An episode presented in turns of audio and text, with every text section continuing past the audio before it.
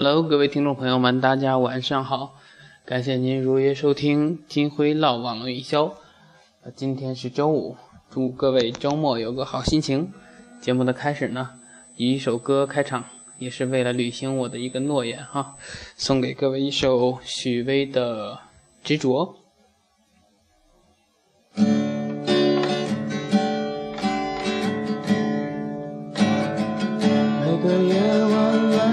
时候，孤独总在我左右。每个黄昏心跳的等候，是我无限的温柔。每次面对你的时候，不敢看你的双眸，在我温柔的笑容背后，有多少泪水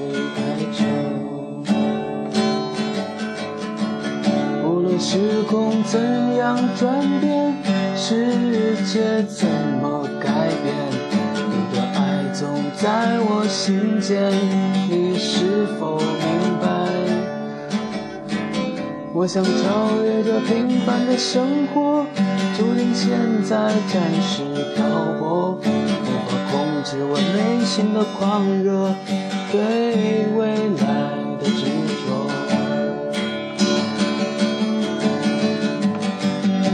抱着你，Oh my baby，我看到你在流泪，是否爱你让我伤悲，让我心碎？拥抱着你，Oh my baby，可你知道我无法后退，纵然是我伤悲憔悴，伤痕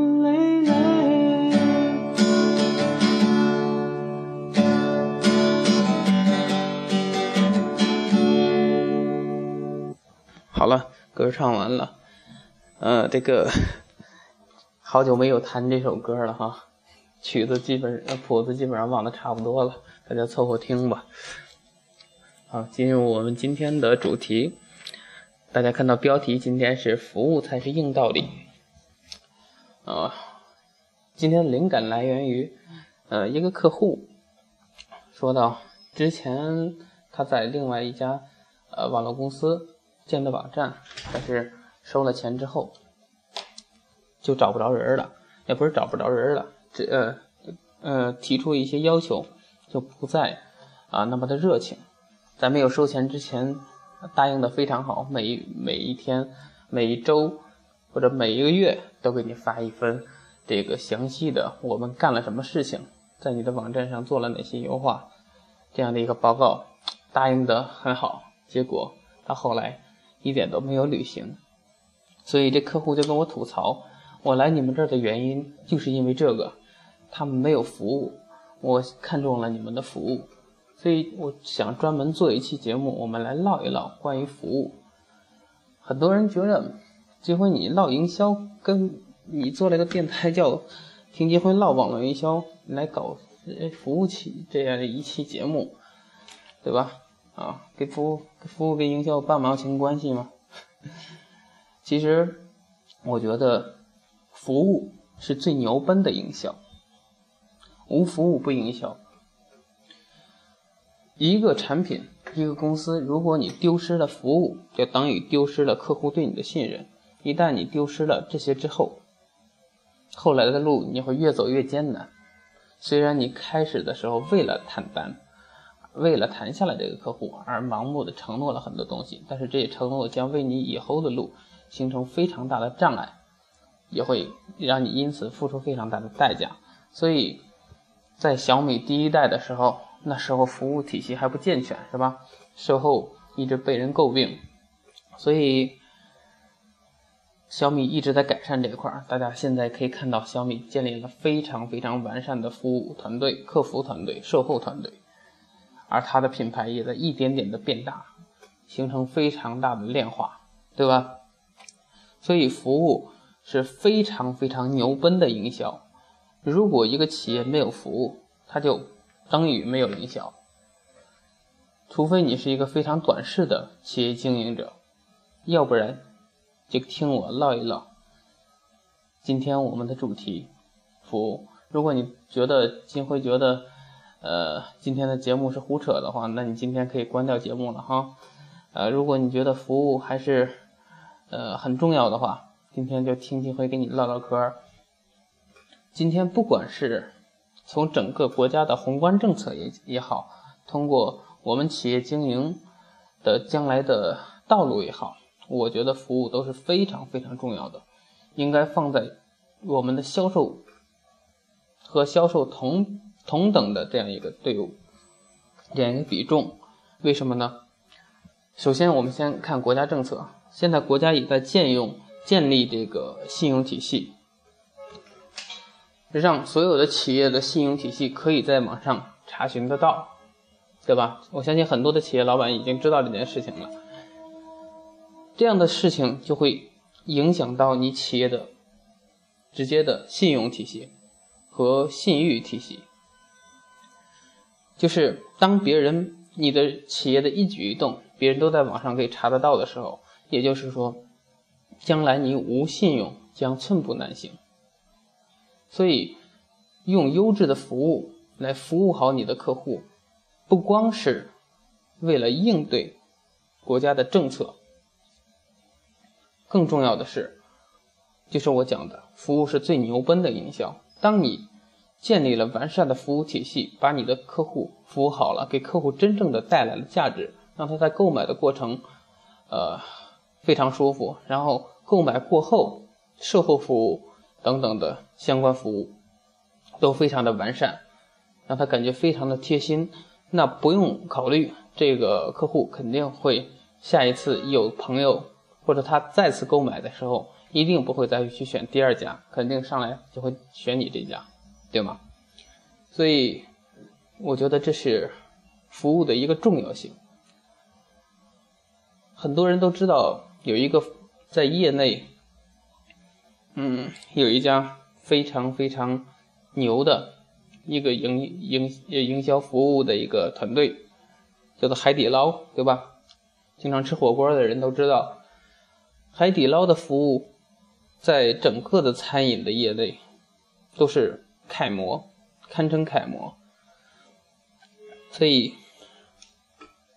所以有很多同行开始去学习，对吧？啊，而且还还一。前一段时间的新闻大家都看了吧？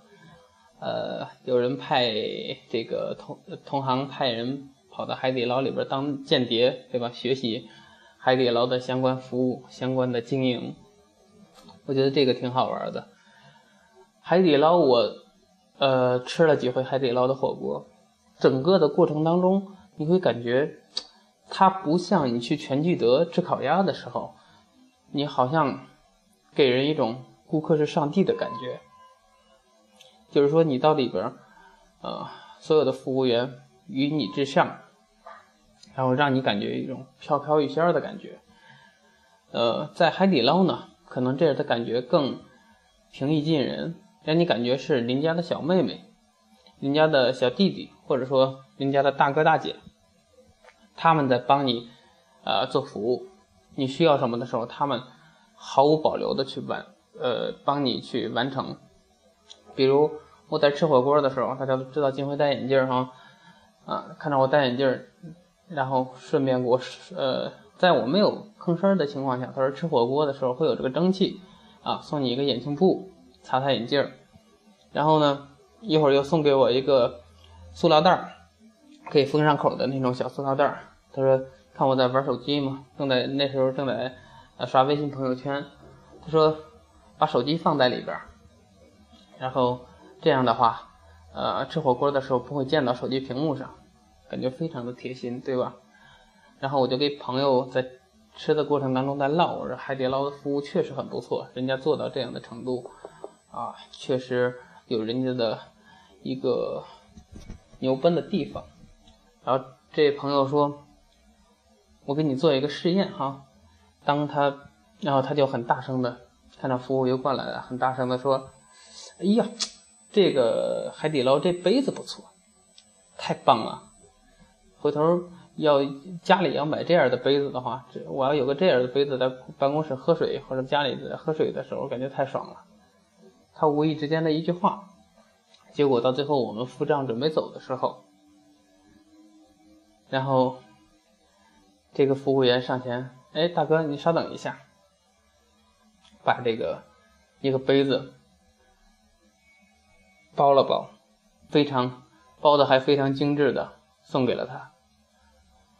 所以一些点点滴滴的这些可看似无意之间的小动作，就形成了海底捞口碑和服务以及回头客非常多的一个原因。说到回头客，我们那天去吃海底捞的时候，刚到海底捞门口一看，哇，那么多人还在排队。我说海底捞确实很牛，这么多人在排队。但是我们要吃海底捞的话，吃在这儿吃火锅的话，那那家伙我们得等多长时间呢？所以我说，要不然我们先换家吧。然后服务员看到了，哎，大哥，那个怎么着？呃，准备走啊？我说啊，人太多了，时间比较紧，等不了了。然后他说，哎，用不了多长时间，一二十分钟就给你腾出来时间了，没事，先坐一下。然后刚坐一下，服务员给我端过来什么点心呀，有爆米花呀，什么小点心之类的。然后，啊，你就在在这吃吗？嗯，吃的过程当中，一会儿过来个服务员跟你唠唠嗑，稍等一下啊，马上好，马上好。一会儿好了，我先叫你。啊，一会儿又过来一个，哎，大哥，你今天没有穿皮鞋，穿皮鞋的话，我给你擦擦皮鞋。啊，然后一会儿又过来一个，看我们那个盘里边的点心吃的差不多了，大哥，我再给你续上。一会儿就续上了。我们等了将近三三十分钟，他说的一二十分钟，按照这种情况，按照我的脾气会走掉的。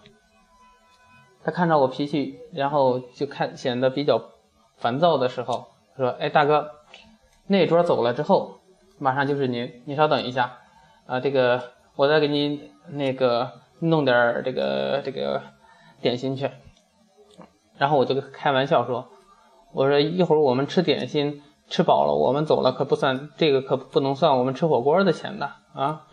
但是放心，如果说你要。”这个这会儿走了的话，我们一毛钱不收您的，开玩笑似的。但是你就感觉到他们的一个啊，任何的一个细致的细节服务做的非常到位，所以这是服这个海底捞的服务做的到到位以及回头客啊如此之多的一个原因。当然，在海底捞呃还有很多的，比如说他们。对员工充分的授权，比如你负责的这桌，他发现火锅里边发现了一根头发，然后一般的饭店会怎么做？一般的餐饮业会怎么做呢？哎呀，大哥，不好意思，赔礼道歉，但是最后客户还很很不满意，对吧？他们的，然后这呃，即便有的相对服务比较好的，也要向这个店长去申请，是吧？看能不能给他换一锅，或者说呃打个折。然后海底捞呢，他的每一个普通的员工都有直接给他，要不然我给你换一份，大哥。啊，一呃，甚至他有给你免单的资格，就是这一这桌你吃吃了多少，我不要钱了，就为了维持住这个客户对这个他们的信誉度。据说还有这样一个事情，呃，一个典故。啊，这也是他们内部的真实的事情。说一个老太太非常喜欢吃他们海底捞的那个辣酱，然后她无意之间说了一句：“你们的辣酱真好吃。”结结果呢，呃，他们就登记了一下这个老太太的家庭住址，住在哪个小区。后来他们的服务员就亲自拿了一大罐的辣酱，敲开门给老太太送过去了。老太太真的感动的要死。你想想，这样的服务会形成什么样的口碑传播，对吧？老太太肯定要跟邻居说，我给人家随便说了一句，人家就把这个辣酱给我送门上了，对吧？尤其是老太太天天没事干，对吧？在小区里边慢慢溜达的时候，和街坊邻居聊天的时候，是吧？就形成了这样的口碑传播，见人就说，是吧？所以这叫服务啊！说到这儿，我。想起来，海南本地有一个做餐饮的，呃，上面写了两句话，特别大的字儿：“服务不是我们的特色，什么毛肚和菌汤才是。我建议呢，这家餐饮业应该把这句话、这两句话这么写，反过来写：毛肚和菌汤只是我们的这个特色之一，服务才是我们真正的特色。现在每一个人都注重服务的质量，每一个人都在意我除了吃这顿饭好吃不好吃之外，我在这吃的爽不爽？我在吃的这个过程当中会不会遇到不愉快的事情？而如果你告诉他服务不是我们的特色，第一句话就告诉他这件事情，虽然你第二句话告诉他我们这儿很有特色，有菌汤，有什么玩意儿，但是我觉得不如把这两句话调过来。会更有价值，更有这个吸引力。好了，今天我们的节目就唠这么多，下期下周五我们接着唠。